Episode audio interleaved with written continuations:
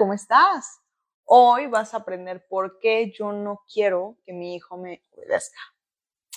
Y seguramente tú tampoco vas a querer que tus hijos te obedezcan. Vive una vida extraordinaria. Este podcast es para mujeres que elevan la barra, que no se conforman, exigen lo mejor de sí mismas y aman sus procesos.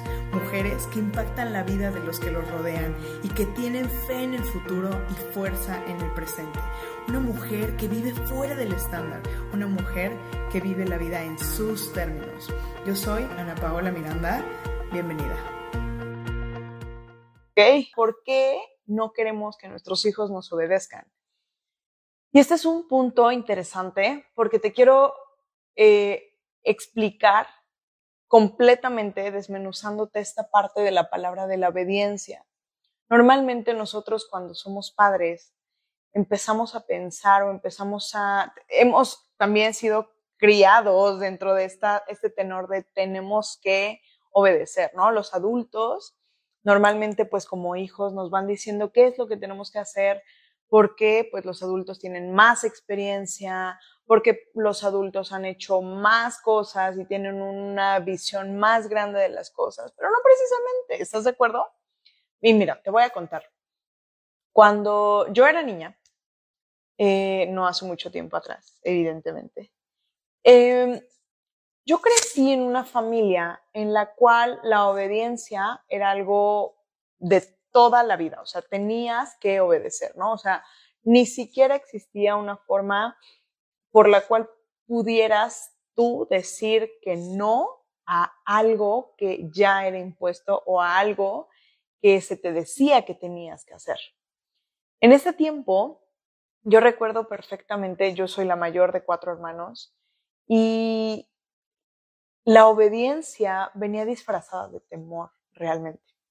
¿No? En ese tiempo no era como que nosotros estuviéramos muy de acuerdo con lo que sucedía, pero la obediencia era porque si no existía una consecuencia, y normalmente, bueno, pues esta consecuencia venía eh, de distintas formas, ¿no? En distintas presentaciones, dependiendo de cómo te tocara.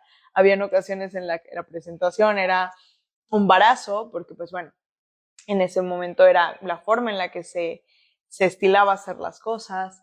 Eh, la, obediencia, o más bien la desobediencia, venía castigada con, pues, eh, no puedes salir, venía eh, hecha con, vas a tener X o Y consecuencia, no vas a tener esto o Y regalo. Y normalmente tendemos como seres humanos, pues, a irnos hacia este, hacia este lugar de mm, obedecer por temor, ¿ok? Otro de los puntos que aquí puse es la obediencia porque te dan el avión, ¿no? O sea, porque eh, llega un momento en el que nuestros, o sea, que, que, vamos creciendo y vamos ubicando que hay cosas que no, con las que no estamos de acuerdo y que es mucho más fácil elegir tus batallas y dices, bueno, pues te doy el avión, te digo que sí te voy a hacer caso y pues al final de cuentas no hago absolutamente nada. Y el tercer punto es la obediencia solamente cuando me ven. Y, y, y este último punto creo que es en donde más sentido vienen las situaciones, porque si nosotros hemos sido criados desde esta parte de obedecer, cuando somos adultos, nos convertimos en personas que seguimos instrucciones por alguna de estas tres situaciones, o el miedo, o que le damos el avión a alguien, o que le, eh, lo hacemos solamente cuando, cuando esta persona nos está viendo cuando las situaciones nos están, eh, cuando hay alguien, algún juez en, en, esta situación. Y una de las razones principales por las cuales yo no quiero que mi hijo me obedezca es porque yo no tengo la verdad absoluta, ¿no? Y creo que como adultos a veces se nos olvida eso, se nos olvida que, que no tenemos la verdad absoluta, que nos equivocamos, que la regamos y que también estamos en un periodo de aprendizaje. Yo una de las cosas que, que, hago mucho últimamente con mi hijo es, le digo, este es mi primer día mi primera vez teniendo un hijo que tiene seis años, ¿no?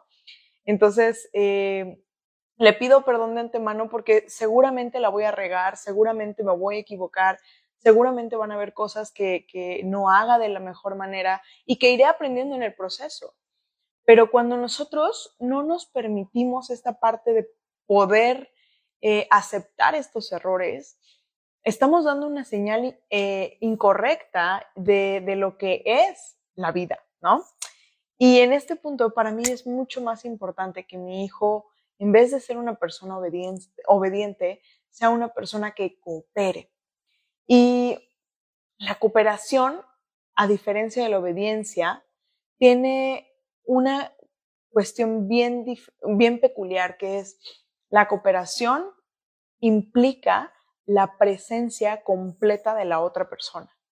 Cuando nosotros queremos hacer algo, es mucho más fácil que lo vayamos a hacer. ¿Me expliqué?